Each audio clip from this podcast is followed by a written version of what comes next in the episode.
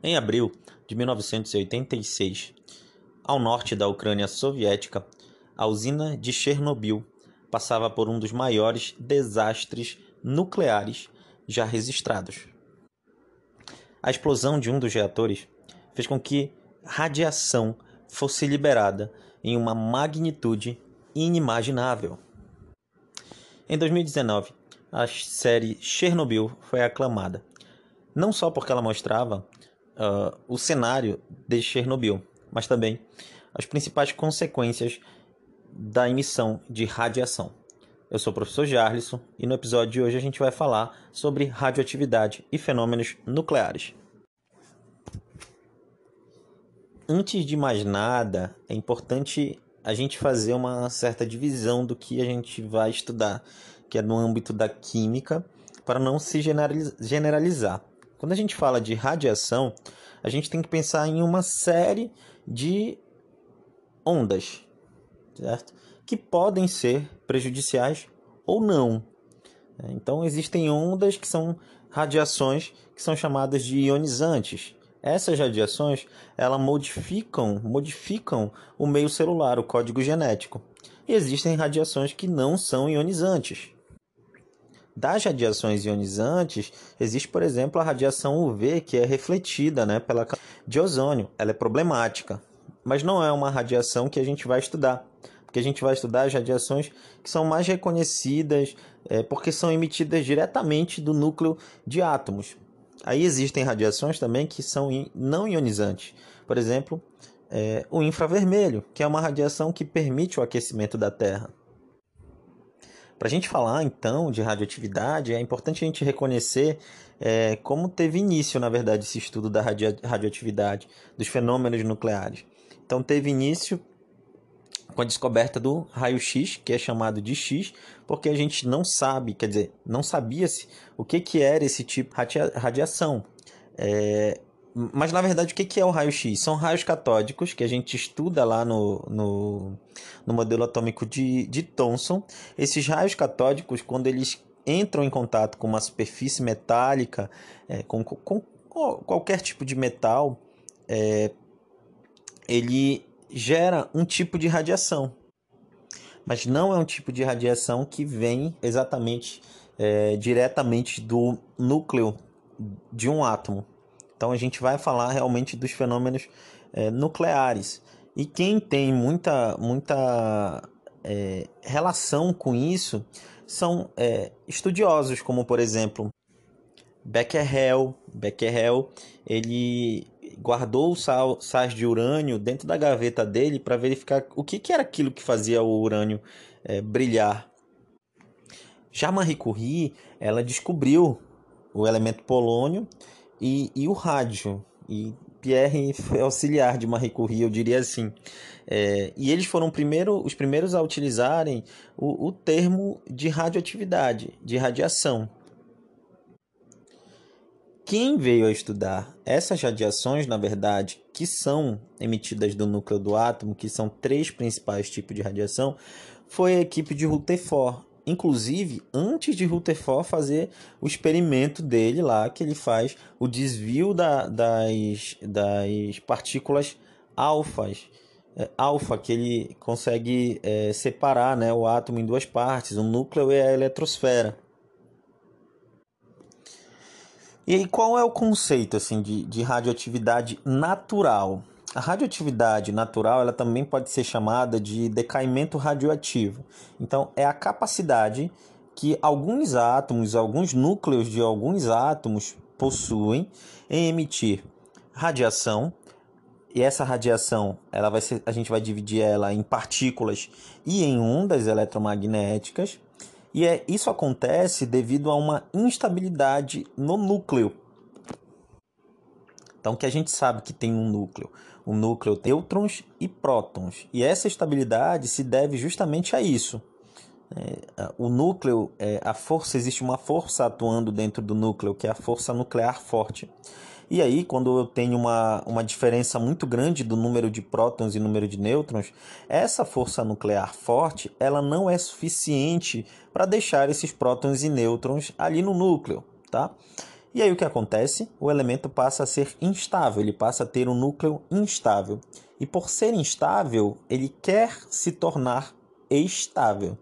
Para tanto, o que ele faz? Começa a emitir, a lançar coisas do seu núcleo. Então, a radioatividade ela é um fenômeno do núcleo do átomo, que acontece, e a gente pode é, é, até amarrar um conceito aqui, que é quando a relação de número de nêutrons e prótons ela vai ficando maior que 1. Por exemplo, o carbono 12 tem número atômico 6. É, o carbono 12 tem massa 12 e número atômico 6. Se a gente verificar o número de nêutrons, tem 6 nêutrons. 6 mais 6, 12. Ele não é, é radioativo. Ele é um isótopo, que a gente chama de isótopo estável. Só que quando a gente pega o carbono 14, que vai ter também número atômico 6, e a gente vai, vai fazer a diferença da massa pelo número de prótons para identificar o número de nêutrons, a gente identifica que 14 menos 6 é 8. Ou seja, eu tenho mais nêutrons do que prótons. Então, é, o carbono 14 já vai ser um isótopo instável, um isótopo radioativo, inclusive. Então, a primeira observação com relação à radioatividade é isso. Acontece quando eu tenho uma instabilidade no núcleo que é decorrente dessa diferença de número de prótons e nêutrons. Os elementos radioativos eles podem também ter nomezinhos é, é, sinônimos para elemento radioativo. Eles podem ser chamados de radioisótopos ou radionuclídeos. E na tentativa de, de encontrar a estabilidade, ele vai tentando chegar a um átomo estável que tenha essa, é, que pelo menos o núcleo se suporte. Pontos também muito importantes com relação à radioatividade. Ela independe do estado da matéria. Sólido, líquido ou gás, não interessa. É radioativo, é radioativo. É, também não, não vai depender do tipo de partição, ou seja, se é posse, se são fatias, é, se são esferas, se são pedaços, se são fios, continua sendo radioativo. O tipo de substância também, se é um ácido, se é um sal, se é um óxido, essa característica funcional, ela também não vai fazer diferença para radio, o elemento radioativo. Ele vai continuar sendo radioativo. É, o meio dissolvido, se ele está no meio aquoso, se ele está no meio ácido, não importa. A radioatividade ela é muito difícil de, de conter. Então, é, ela independe de muitas coisas porque é um fenômeno de fato nuclear.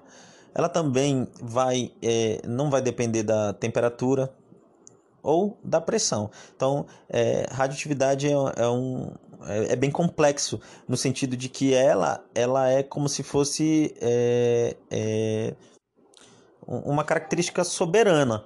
Ela, ela, ela está muito além de, de estados físicos, como eu falei, ou do meio em que o material está dissolvido. Então vamos falar dos tipos de radiação que são importantes para a gente, no sentido do estudo da química. Primeiro a radiação alfa, ou partícula alfa, que são, a gente pode considerar que são pedaços do núcleo que são ejetados, é, e ela é uma partícula pesada. Ela vai ser formada por dois prótons e dois nêutrons, ou seja, o, o átomo arranca de si dois prótons e dois nêutrons e joga e lança para fora do núcleo a representação dela, ela então vai representar, vai ter uma representação de massa e de número de prótons. Então eu estou lançando dois prótons, então ela vai ter o número de prótons de 2, o número atômico 2. E a massa, considerando que eu estou lançando dois nêutrons, dois nêutrons mais dois prótons, eu vou ter uma massa de 4.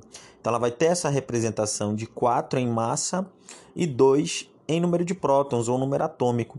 Ele vai se igualar a um núcleo de hélio, a um átomo de hélio, porém sem os elétrons. Porque se você olhar lá na tabela periódica, o hélio tem o um número atômico 2 e o, o, o número de massa 4. Então, quando o átomo lança uma partícula alfa, ele perde 4 unidades é, de massa e duas unidades de próton. Aí isso é chamada de é, primeira lei da, da radioatividade ou lei de Soddy características da partícula alfa. Ela tem a, dessas três partículas, por mais que a velocidade seja alta, é baixa. em relação aos outros tipos de radiação. Ela vai ter uma velocidade aí de mais ou menos é, 10% da velocidade da luz, então 30 mil km por segundo. Baixo poder de penetração, ela pode ser barrado por uma folha de papel, folha de alumínio, roupas finas e camadas de, de, de células mortas, por exemplo, que estão na superfície da pele. É, nos seres humanos, ela pode causar pequenas queimaduras e, e, podem entrar no corpo por meio de comida, bebidas, e nesse caso ela vai causar sérios danos. Ela não atravessa muitos metros do ar, ela não vai tão longe. O próximo tipo de radiação é chamado de decaimento beta ou radiação beta ou partícula beta, representado por um beta. E, e nesse caso, é, acontece a emissão de um elétron. Aí você vai perguntar, professor, mas não temos elétron no núcleo. O senhor falou que no começo aí do, do, do, episódio que é um fenômeno, a radioatividade é um fenômeno nuclear. Então, como é que esse elétron vai ser lançado?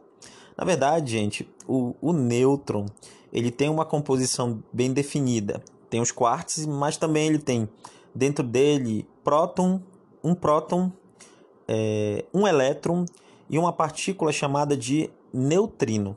Então existe sim elétron ali no núcleo, mas ele está dentro da composição do nêutron. Como é que ocorre então esse lançamento do elétron? O nêutron ele se desintegra, ele morre, ele lança o neutrino, que é uma partícula que não tem muita uma massa muito pequena, enfim, e, e lança o elétron. E quem vai ficar no núcleo? O próton essas radioatividades, essa, esses decaimentos que eu estou falando para vocês, eles vão, vai acontecer uma transmutação. Na partícula alfa há uma diminuição de 2 no, no número atômico do elemento químico que emitiu é, a partícula alfa. Então ele vai se transformar em um outro elemento químico. Lembrem-se que o número atômico, o número de prótons, é o CPF do átomo. Se modifica, não é mais aquele átomo. Então o que acontece com a emissão da partícula beta? é, o lançamento do, do elétron, que é a partícula beta, é, vai fazer com que o nêutron morra, porém um próton nasce. Então esse núcleo vai ganhar um próton e perder um nêutron. A massa dele não vai ser alterada, porque vai ficar meio que elas por elas. Eu perdi um nêutron, mas ganhei é, um próton. Por ser um elétron sendo lançado, a velocidade dessa partícula já é maior, já vai ser mais ou menos aí 270 km por segundo. Ela vai ter um médio poder de penetração e pode ser detida por, por um milímetro de chumbo. O chumbo é um material muito denso e ele pode é, é, é, impedir a passagem dessa partícula, mas quando ele tem uma certa espessura, ou até mesmo madeira densa, é, concreto é, paredes de concreto grossas e, ou roupas também grossas. Diferente da partícula alfa, ela já vai ter um poder de penetração maior, de 2 centímetros é, é, da pele. Ela vai mais além, ela vai causar queimaduras. É, mas não causam danos tão sérios, mas causam queimaduras. Tá? Que pode ser, a depender do tipo de, da, da, da atividade radioativa, pode ser penoso sim. E aí, no caso, se uh, um, um, material radioativo que emite partícula beta for ingerido através do alimento, aí acontece a morte, com certeza. É, porque ela é muito ionizante. São elétrons que vão começar a, ser, a, a, a serem assimilados por átomos que precisam de elétrons. É, a partícula é, alfa que eu havia falado já, ela já vai ter uma, ela vai ter uma trajetória retilínea. Eu acho, eu acho que eu não falei disso. É, e ela vai ter essa trajetória retilínea porque ela é pesada comparada a beta, que já não vai ter uma trajetória retilínea e nem uniforme, porque são elétrons. E lembrem-se que os elétrons têm um comportamento dual, onda ele se comporta ora como onda e ora, ora como partícula. Para a questão do decaimento radioativo é, beta, a, a, o aumento do número de prótons. Então, quando um átomo, um átomo, tá, gente, lança uma partícula beta, ele ganha um próton, ele adiciona um próton no núcleo dele. Só que não acontece nada com a massa dele. Por quê? Porque ele ganha um próton, mas perde um nêutron. Então fica elas por elas. Temos aí também uma transmutação, tá? É uma transmutação porque há uma mudança do núcleo. É... Esse decaimento beta é chamado segunda lei da radioatividade ou lei de Fajan-Russell. O último tipo de, de radiação, ela já vai ser é, uma onda eletromagnética, vão ser raios gama ou radiação gama, representado por gama, é, que já vão ser ondas eletromagnéticas. Então vai ter um comportamento total. A luz se comporta como onda, então ela vai ter um comprimento de onda de mais ou menos aí a 10 a menos 11 nanômetro. É, ela só não vai ser tão tão problemática quanto os raios cósmicos, mas ela vai ser mais ionizante que no caso raio X. É uma radiação que não possui nenhuma massa e nenhuma carga, é somente uma onda eletromagnética e a velocidade dela vai ser aí a velocidade da luz.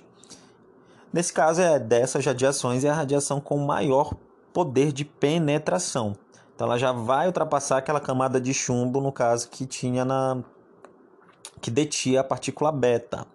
É, mas se você tiver aí dois é, em 5 centímetros de chumbo, você consegue é, reter esse tipo de radiação. Nesse caso é, da radiação gama, é, é, não há uma alteração no núcleo do átomo. Só que é, é comum que quando o elemento emite beta, ele também emite gama. Ou quando ele emite alfa, ele também emite gama. Ele pode também emitir as três radiações, beta, alfa e gama. Ou seja, a radioatividade ela é nociva, ela já vai ser problemática. No episódio de hoje, eu só quero mostrar para vocês essas noções básicas de radioatividade. É, e a gente ainda tem outros tópicos a falar, como por exemplo a aplicação da radioatividade, para que ela serve. Então, ela serve processo de fissão nuclear, é utilizado em, em reatores nucleares, mas já foi utilizado como para força bélica. Ela também é utilizada em, em, em tratamentos é, é, de tumores, no, no, no, que é chamado radioterapia. É, e também é, no, no na verificação de fósseis, da idade de fósseis. Então, por hoje, era mais esses conceitos é, é, que eu gostaria de, de, de trabalhar com vocês. E a gente se fala, vocês me escutam no próximo episódio. Tchau, tchau.